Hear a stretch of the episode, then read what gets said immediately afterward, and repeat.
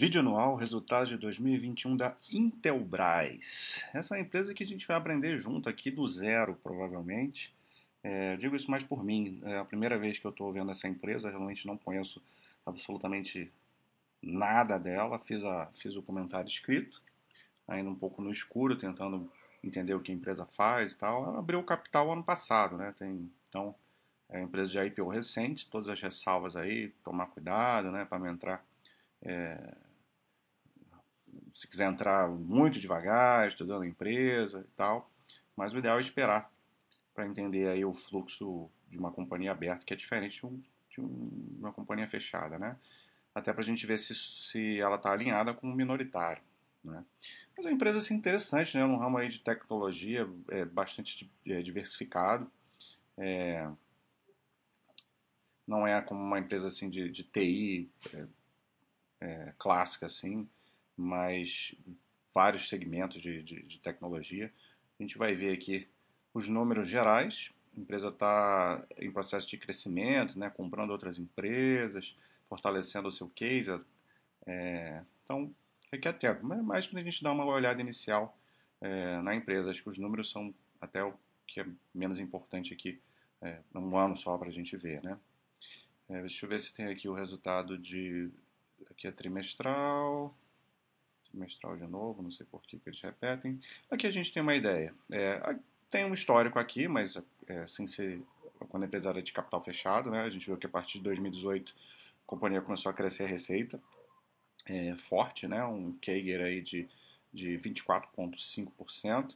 E, e, e, do ano passado para cá, muito forte, aí 44,6%. Né? Abriu capital, é, cap, é, se capitalizou, né, obviamente, e, e aí está fazendo esse crescimento aí através de, de investimentos orgânicos e inorgânicos. Então, receita aí é, subindo bem forte. Receita de 3 bilhões, né? É, o EBITDA, a gente vê aí é, um EBITDA meio que de lado, né? De 17 a 19, aí para 20 deu, deu esse salto. É, eu estou procurando para ver o que é esse cinza aqui, mas não tem nenhuma legenda explicando, né? Curioso. Ou eu não estou enxergando aqui. Enfim. É, e teve uma queda aqui do, do EBITDA em 2021, mas isso tem a ver mais com questões não recorrentes. Se a gente excluísse o, os não recorrentes, a gente teria um, um, um crescimento de, de 13,4%. Tá bem tosco aqui essa apresentação, acho que tem até coisas erradas aqui que eles, que eles colocaram aqui, ó. 409. Ah, então esse aqui deve ser o não recorrente, né? Então seria 356 para 403.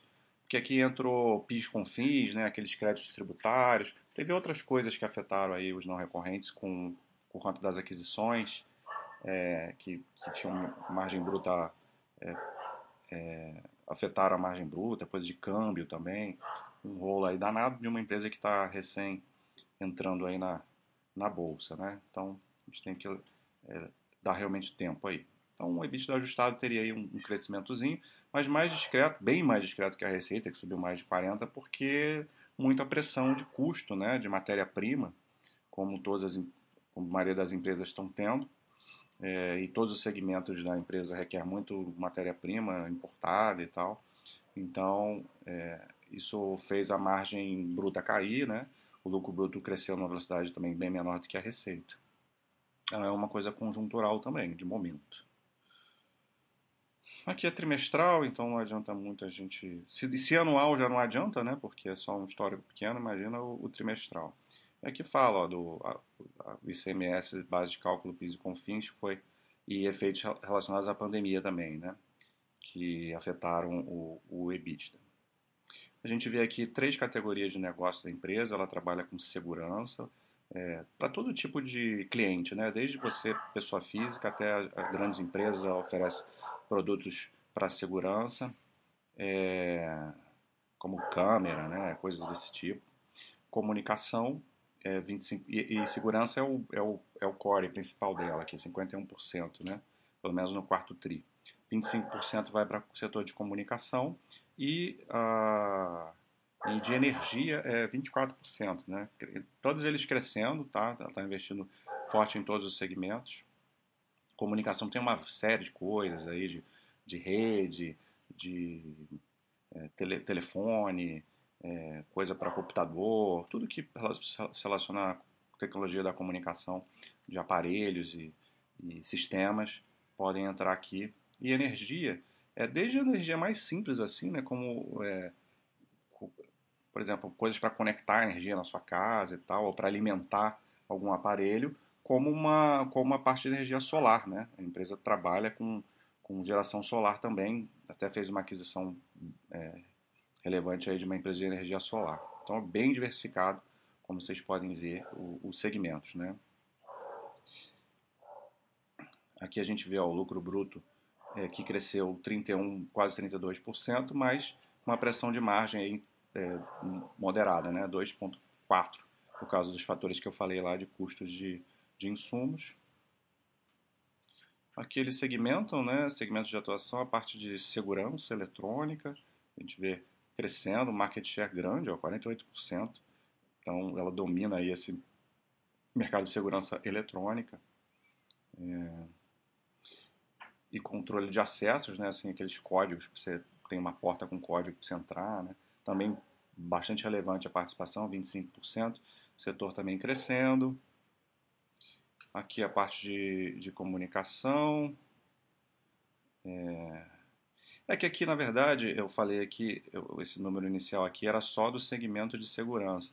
Mas é, segue tudo a mesma dinâmica, com receita crescendo e, e pressão na, na margem bruta. Né? Todas elas têm, têm queda de, de, de margem bruta mais ou menos no mesmo patamar, umas mais, outras menos. O setor de comunicação até caiu mais, 3,7. É, então, muita matéria-prima aí sendo impactada, né? E setor de comunicação, aqui você vê que ela tem market share bem relevante nos variados segmentos que ela atua, né? Todos eles crescendo, 30% de share, e aqui a parte de redes, 21%, e aqui a parte de energia, né? Ah, aqui com destaque aí para energia solar. Aqui também tem uma queda de margem importante. Aqui, é, market share de energia 17% e energia solar ainda muito pequeno, né, pulverizado, né, o setor é, começando o investimento é, a ser mais relevante mais para agora, né, com aquisições. A empresa teve que aumentar muito estoques né, no, ao longo do, ao longo do ano. Isso vai impactar é, a geração de caixa, né, que foi, foi, foi, foi fraca por conta disso. Teve é, fazer bastante estoque por conta desse problema de matéria-prima. Então também é conjuntural. E ela fez isso para se preparar para possíveis impactos em 2022, com essa coisa da, da guerra aí na Rússia, Ucrânia, né? Então, não só a pandemia se, se junta a isso, então pode ter novos impactos. Então ela já se preparou aí é, para não ter problemas em 2022. E aqui, como eu falei, né, a geração de caixa operacional que foi mais discreta, está investindo muito aqui, 43 é, milhões, e, e o caixa dela, né, tem a posição de caixa que se capitalizou aí recentemente, né, obviamente, com, com a IPO, diminuiu um pouco a posição de caixa, mas ainda está aí bem relevante para fazer o os seus investimentos. A gente vê aqui o CAPEX né, crescendo, empresa que é, realmente em 21 mudando de patamar de investimentos depois do IPO. O verdinho aqui é o CAPEX de expansão, é a maior parte, e esse, o verde mais escuro. Né? esse verdinho assim, bem, bem clarinho aqui é o, é o de manutenção. Então, claramente, a empresa está em momento de crescimento. E aqui ela detalha aí os projetos que foram anunciados no IPO, né, que estão em andamento, é, as fábricas né, expansão de plantas, investimentos nisso. É,